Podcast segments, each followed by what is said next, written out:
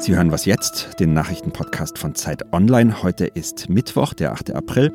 Mein Name ist Matthias Peer. Unsere Themen heute. In Deutschland droht einigen Kliniken die Schließung, obwohl gerade eigentlich jedes Bett gebraucht wird. Und in Europa gibt es mal wieder Streit ums Geld und darum geht es jetzt auch in den Nachrichten. Die Verhandlungen der EU-Finanzminister über eine gemeinsame Antwort auf die Corona-Krise haben sich bis in den frühen Morgen gezogen. Ein Durchbruch ist bisher noch nicht bekannt geworden. Eine eigentlich für gestern Abend geplante Pressekonferenz soll jetzt erst heute Vormittag stattfinden. In den Gesprächen geht es um Finanzhilfen für die Länder, deren Wirtschaft von der Corona-Krise besonders stark betroffen ist. Länder wie Frankreich, Spanien und Italien plädieren dafür, dass die EU gemeinsam Schulden aufnimmt. Die Regierungen in Deutschland, den Niederlanden und anderen Ländern sprechen sich aber gegen diese sogenannten Corona-Bonds aus. Die unterschiedlichen Positionen besprechen wir hier gleich noch im Detail. In den USA steigt die Zahl der Todesopfer weiter an. Innerhalb von 24 Stunden sind in dem Land fast 2000 Menschen an den Folgen einer Coronavirus-Infektion gestorben. Das ist der bisher höchste Wert, der während der Pandemie in einem Land gemeldet worden ist. US-Präsident Donald Trump droht derweil damit, die Beitragszahlungen der USA an die Weltgesundheitsorganisation WHO zu stoppen. Er wirft der Organisation vor, zu sehr auf China fokussiert zu sein und sagt, dass die WHO während der Pandemie schlechte Ratschläge erteilt hat. Redaktionsschluss für diesen Podcast ist 5 Uhr.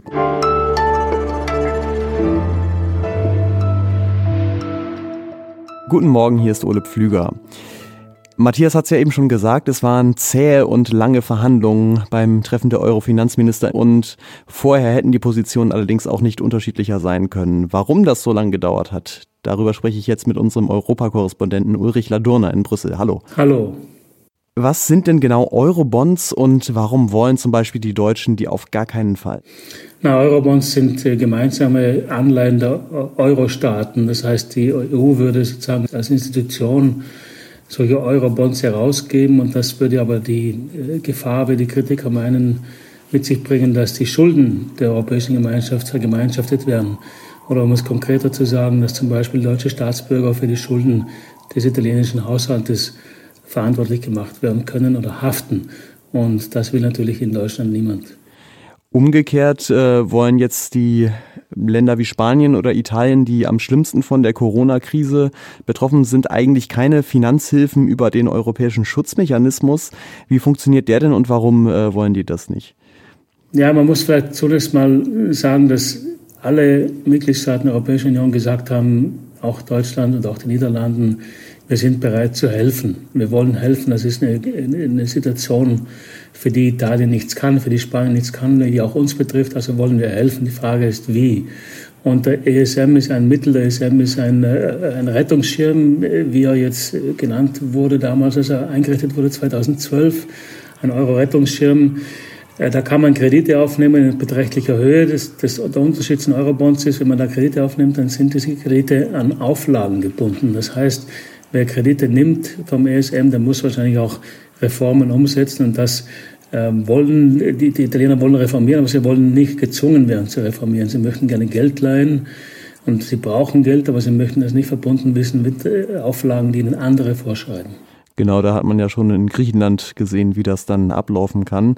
Ähm, das erinnert eben, ist auch ein gutes Stichwort eigentlich, das erinnert ja sehr an diese Debatte damals zu Zeiten der Eurokrise. Was ist denn dieses Mal anders? Wie schon gesagt, alle wollen helfen. Es ist klar, dass das eine Notsituation ist. Es ist auch eine Situation, die jeden Staat bedroht, ein bisschen äh, in unterschiedlicher Weise, aber es ist eine Bedrohung für alle. Es ist ein Konsens herrscht darüber, dass das die größte Herausforderung für die Europäische Union seit ihrer Gründung ist und insofern versucht man sie zusammenzuraufen. Trotzdem gibt es die alten Reflexe aus der Eurokrise. Äh, die eine, der eine Reflex, das ist der deutsche und der niederländische Reflex, der sagt, naja, die Italiener wollen nur ihre Schulden mit uns äh, teilen, das wollen wir aber nicht. Und der andere Reflex, das ist der südeuropäische, ist der, der sagt, äh, die wollen uns Geld leihen, aber dann wollen sie uns zwingen, Auflagen anzunehmen, die wir selber nicht annehmen wollen, aber wir wollen selber bestimmen, was wir reformieren und was nicht. Das sind die beiden Reflexe, die hier im Spiel sind und das macht es so schwierig, da eine Einigung zu finden. Du kennst dich ja selbst wahnsinnig gut in Italien aus. Wie kommt denn dieser deutsche Reflex äh, da an bei den Italienern, vor allem bei der Bevölkerung auch? Ja, man muss sagen, Italien hatte schon seit äh, vielen Jahren äh, ne, also populistische Parteien, die die Europäische Union attackieren, die auch Deutschland attackieren und die haben doch relativ großen Erfolg gehabt. Ich meine jetzt die Lega äh, von Matteo Salvini, ich meine aber auch Cinque Stelle, die jetzt teilweise also mitregieren. Das heißt, ähm, es gibt in Italien alles, was die Europäische Union macht, äh, wird von diesen populistischen Parteien kritisiert. Es wird auch verzerrt, da ist viel Propaganda im Spiel.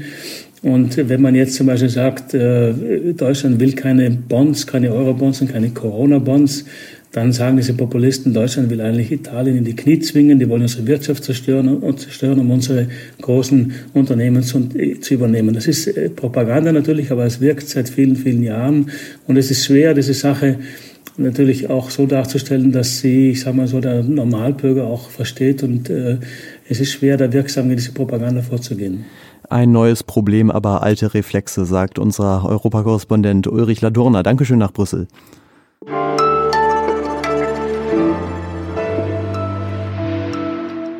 Und sonst so?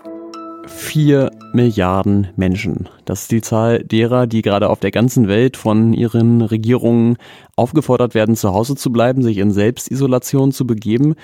Das ist ein gigantisches soziales Experiment, aber es ist auch ein geologisches. Denn vier Milliarden Menschen, die zu Hause bleiben, das sind natürlich auch vier Milliarden, die deutlich weniger Auto fahren, kaum noch in Zügen sitzen und überhaupt trampeln wir gerade sehr viel weniger auf der Erdkruste herum, als wir das sonst tun. Außer vielleicht jetzt gerade in der Wohnung über mir.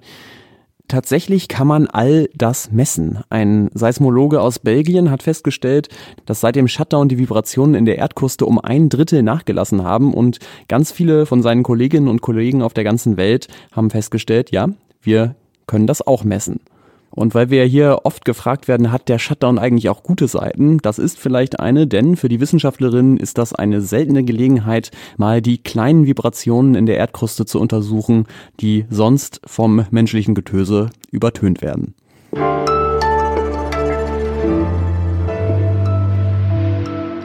Die Größenordnung, die hier angedacht wird, bis zu 800 Krankenhäuser in ganz Deutschland zu schließen, das ist abwegig und auch falsch.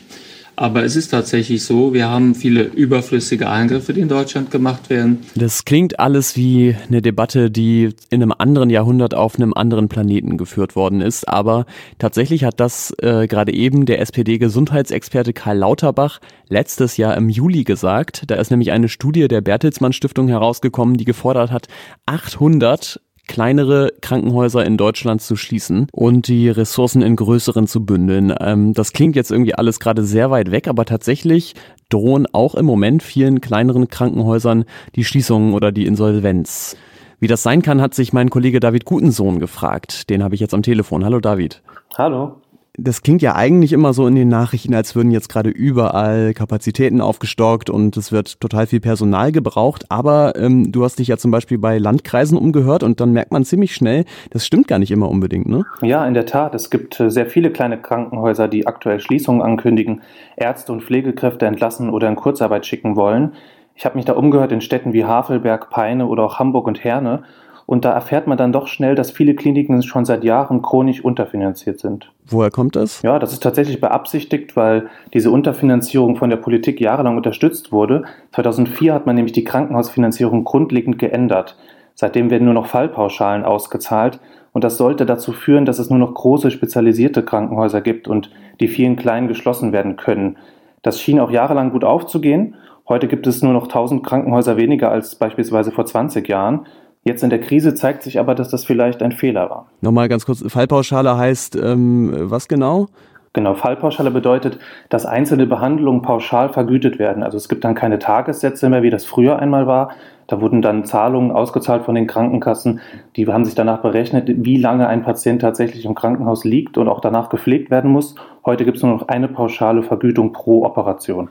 Ähm, du hast es gerade schon angedeutet, inwieweit ist denn diese Unterfinanzierung denn auch politisch gewollt? Ähm, welche Rolle spielt da auch Jens Spahn, der Gesundheitsminister? Ja, auch unser Gesundheitsminister Jens Spahn, der hat noch Ende des Monats Februar diesen Jahres angekündigt, dass er sich mehr Mut wünschen würde von der Kommunalpolitik, Krankenhäuser zu schließen.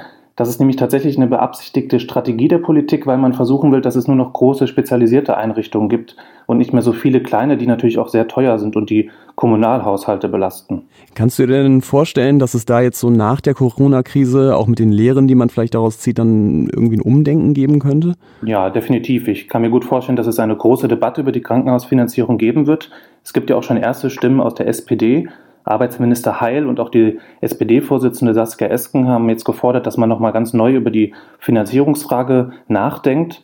Und auch die Deutsche Krankenhausgesellschaft hat mir gegenüber gesagt, dass sie sich eine solche Debatte wünschen würde. Ich denke, das wird nach Corona sicherlich ein wichtiges Thema werden, weil die nächste Krise, die kann ja leider schneller kommen, als wir uns das jetzt vorstellen können. Genau, aber vorher hoffen wir natürlich, dass wir diese einigermaßen glimpflich überstehen. Dankeschön, David Gutensohn. Gerne. Ja, und auch danke Ihnen fürs Zuhören an dieser Stelle. Das war was jetzt am Mittwochmorgen. Ähm, das Neueste vom Tag gibt es dann nachher wieder in unserem Update um 17 Uhr. Wir freuen uns über Ihre Mails an wasjetztderzeit.de, auch wenn wir im Moment nicht damit hinterherkommen, alle zu beantworten. Ich bin Ole Pflüger. Tschüss, bis zum nächsten Mal.